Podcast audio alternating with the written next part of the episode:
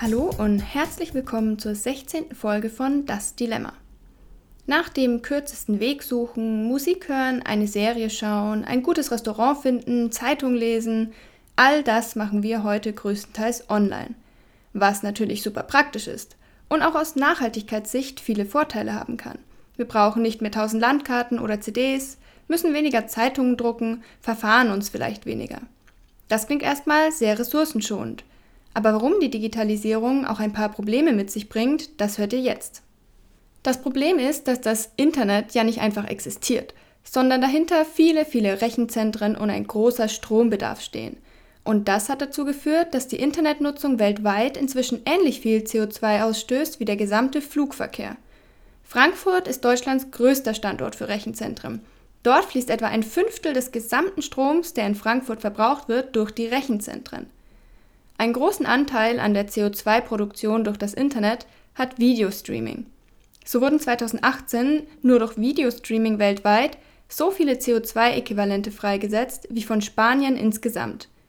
Etwa 80 Prozent des weltweiten Datenverkehrs bestehen aus Videodaten.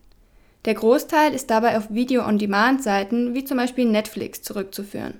Eine Stunde lang Netflixen entspricht etwa einem Kilometer Autofahren. Weniger Streamen reduziert den eigenen CO2-Fußabdruck also deutlich. Dabei kann es auch schon helfen, in geringerer Qualität zu streamen oder die Videos auf einem kleineren Bildschirm anzuschauen. Wer einen Film in Ultra HD anstatt HD anschaut, braucht zum Beispiel etwa zehnmal so viel Datenvolumen und das spiegelt sich dann im Stromverbrauch wieder. Wer Musik streamt, sollte das lieber nicht auf YouTube machen, denn da laufen automatisch die Videos mit, was deutlich mehr Energieverbrauch mit sich zieht als das Streamen reiner Audiodateien. Auch die während der Corona-Pandemie häufiger gewordenen Videokonferenzen tragen zu den Internet-CO2-Emissionen bei. Wenn man während eines Videocalls die Kamera anhat, führt das immerhin zu einem etwa dreimal so hohen CO2-Ausstoß als ohne Kamera. Aber auch kleinere Tätigkeiten im Internetalltag summieren sich auf. So verursacht das Versenden einer E-Mail 1 Gramm CO2. Und selbst wenn die E-Mail einmal verschickt oder gelesen ist, geht es weiter, denn nun liegt sie auf einem Server und der wiederum braucht auch Strom. Wenn du also aktiv deinen CO2-Ausstoß verringern möchtest, hilft es tatsächlich mal das E-Mail-Postfach auszumisten. Jede gelöschte E-Mail ist ein klitzekleiner Beitrag zur Verringerung der Emissionen. Und wie viele E-Mails bekommt man eigentlich, die man sowieso nicht liest? Automatische Benachrichtigungen oder Newsletter lassen sich ganz einfach abbestellen und schon ist das Postfach weniger voll und irgendwo auf der Welt wird weniger Strom verbraucht. Die Sendung Galileo zum Beispiel behauptet, dass pro Jahr 91.000 Tonnen CO2 eingespart werden können, wenn alle Menschen jeden Tag elf E-Mails löschen. Das entspräche dann etwa dem jährlichen Stromverbrauch von 125.000 Personen in Deutschland. Ähnlich ist es übrigens mit Clouds. Alles, was in Clouds gelagert wird, benötigt Energie, egal ob die Daten gerade verwendet werden oder nicht. Wenn man 1 GB Daten in einer Cloud speichert, verursacht das etwa 11 Kilogramm CO2-Äquivalente pro Jahr. Wenn wir das kurz mit den Tomaten aus Folge 1 vergleichen, entspricht das also dem Fußabdruck von mehr als 20 Kilogramm spanischen Tomaten. Dagegen hat eine externe Festplatte den Vorteil, dass sie emissionsfrei in der Schublade rumliegen kann. Der Nachteil ist natürlich, dass man nicht von überall darauf zugreifen kann. Überall zugreifen kann man inzwischen auch auf Wissen. Schnell ein paar Worte in die Suchmaschine getippt, schon hat man hoffentlich die Infos, die man sucht, gefunden. Eine Google-Suche zum Beispiel verursacht je nach Quelle etwa 0,2 bis 2 Gramm CO2. Das klingt erstmal noch sehr wenig. Wenn man aber bedenkt, wie viele Google-Anfragen es jeden Tag gibt, kommt man schnell auf Zahlen, die doch eine wichtigere Rolle in der CO2-Bilanz spielen.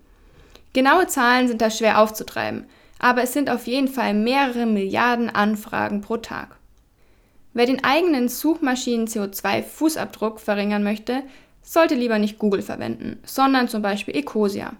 Ecosia verwendet einen Teil der generierten Einnahmen, um Aufforstungsprojekte zu unterstützen – so wird ein Teil des CO2s, das durch die Suchanfragen freigesetzt wird, wieder gebunden.